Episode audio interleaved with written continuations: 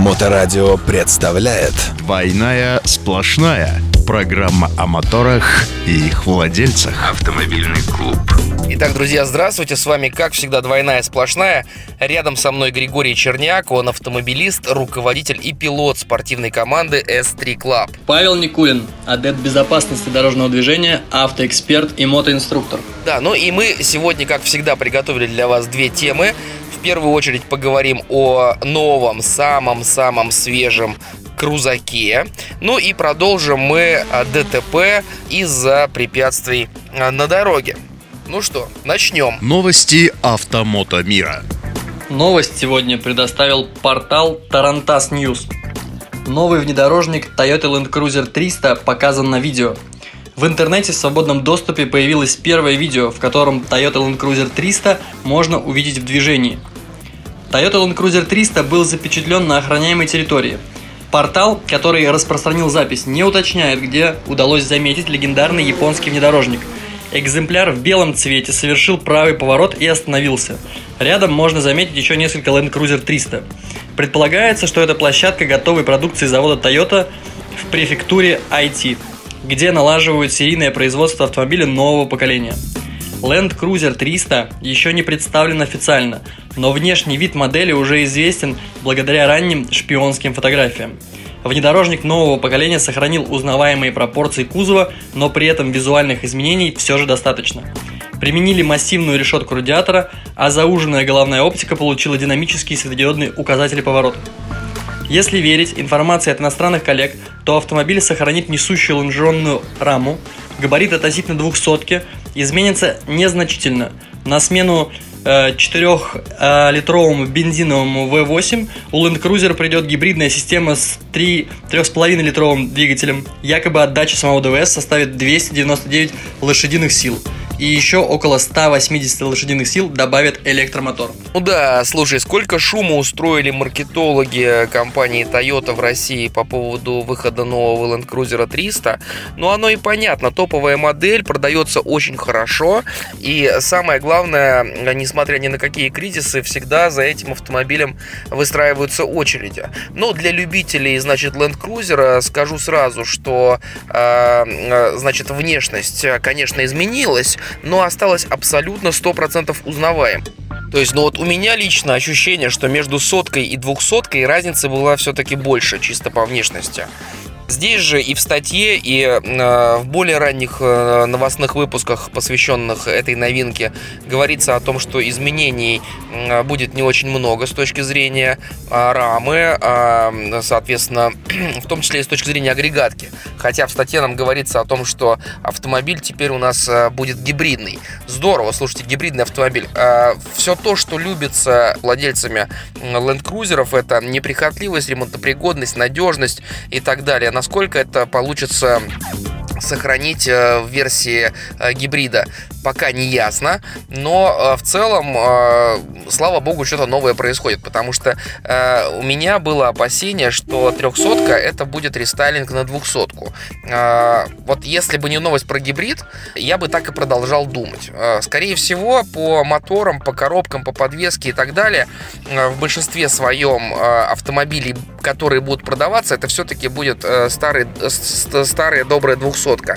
Но новая внешность в любом случае хорошо, модель надо, надо уже обновлять, потому что, ну, 200 я напомню, вышла когда э, в 2008 да, году, то есть э, прошло 13 лет, уже пора пора новую модель выпускать, поэтому э, все ее так и ждут. Ну а что это будет в реальности, мы с вами сможем оценить только после официальной презентации, которую, я думаю, осталось ждать немного, учитывая, что Toyota сливает уже, значит, фотографии и видео в сеть подогревает публику, так сказать. Поэтому ждем официальную презентацию, смотрим, что будет в реальности, покатаемся, обязательно посмотрим поближе. В любом случае, хорошая новость для всех любителей а, Land Cruiser. Двойная сплошная. Toyota Land Cruiser ценится своей долговечностью и, в принципе, простотой в обслуживании и недорогими запчастями. Поэтому лично вот у меня мнение, то что новый Land Cruiser это история отличная и очень правильная, даже на нашем российском рынке. Скорее бы уже можно было ее посмотреть вживую, на ней прокатиться.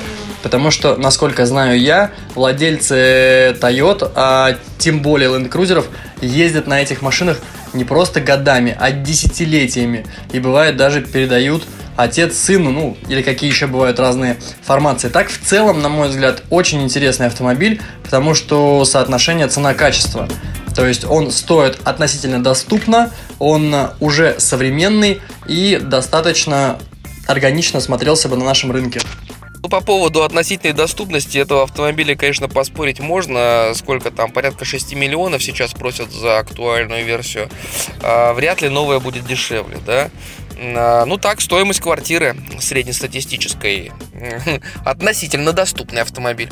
Ну, а мы с вами пойдем а, дальше. И впереди у нас новость про безопасность дорожного движения, а именно про ДТП из-за препятствия на дороге. Безопасность на дорогах. Эту новость взяли мы, значит, с портала э, Мотосолидарность. 13 э, мая э, появилась, появилась новость о ДТП с мотоциклом примерно в 17.20 накат, внутреннее кольцо перед съездом на Шафировский проспект. Девушка на мотоцикле упала, наехав на, представьте себе, протектор от взорвавшегося колеса грузовика. И вот какие комментарии выдают очевидцы. А, соответственно, а, водитель грузовика остановился на обочине, поставил грузовик на домкрат и начал менять колесо. На остатках шины, которая, собственно говоря, разлетелась, водитель этого грузовика забил. Девушка наехала на остатки шины, завалила мотоцикл. Чуть позже водителю, который был под машиной, взад въехал фургон. Тачка слетела с домкрата, прям пункт назначения какой-то. У водителя появились боли в груди, у девушки повреждения плечо, бок, э, указательный палец, правое колено. Э, была она, собственно говоря, в экипе. Я думаю, что это сыграло большую роль в ее целостности. И скорая приехала, забрала, я так понимаю, девушку э, лечиться. Вот такая история. Что, Гриш, думаешь по этому поводу? К сожалению, такие случаи по данному дорожно-транспортному происшествию имеют место быть. И скажу более, у меня у самого а, была такая история, правда, это было лет, наверное, 15 назад. Я ехал на мотоцикле в центре города по набережной, а, соответственно, ехал с Дворцового моста налево на Васильевский остров. Было темно, темное время суток, уже ночь, и я не увидел, как кто-то сбросил э, такую ограду металлическую, как забор, забор ограда, э, значит, была сброшена на проезжую часть. И я на нее наехал, э, перевернулся на мотоцикле. Это было очень неприятно, потому что я просто ее не видел.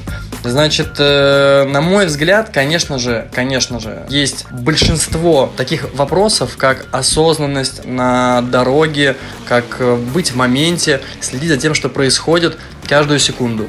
А, к сожалению, мы люди, и да, дорога общего пользования это не прощает, но мы люди, и нам свойственны те или иные ошибки. Поэтому э, в данной ситуации хорошо, что критично никто не пострадал, все остались живы. А, на мой взгляд, такие ситуации, сожалению, имеют место быть из-за нерадивых а, тех или иных людей. Согласен, такие встречи с э, объектами, лежащими на проезжей части, могут быть неприятными. И у меня тоже был такой случай, когда на КАДе на автомобиле я сбил стоящую канистру между полос. Видимо, кто-то после ДТП выставил в качестве знака аварийной остановки канистру. Я сбил, потерял бампер. Но, опять же, а, тут стоит сказать, что а, водитель должен выбирать скорость а, движения с учетом контроля проезжей части. И, безусловно, дорожное полотно дорог общего пользования не является закрытым полигоном. Может быть что угодно. Нужно быть хотя бы морально к этому готовым. Начну по порядку с водителя фуры, у которого взорвалось колесо. Такое бывает? Бывает. Разорванное колесо и части покрышки разлетаются на большое расстояние.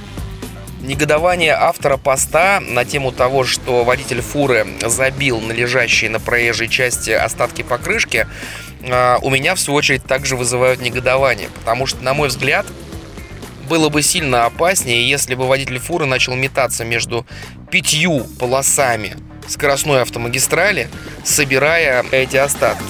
И то, что он бы какой-нибудь пропустил, тоже вполне вероятно. То есть мы приходим с вами к выводу о том, что что-то на проезжей части лежать может. Ну, то есть теоретически это возможно. А значит, мы должны быть готовы. Значит, скорость, на которой мы едем, должна быть такой, чтобы мы смогли отреагировать.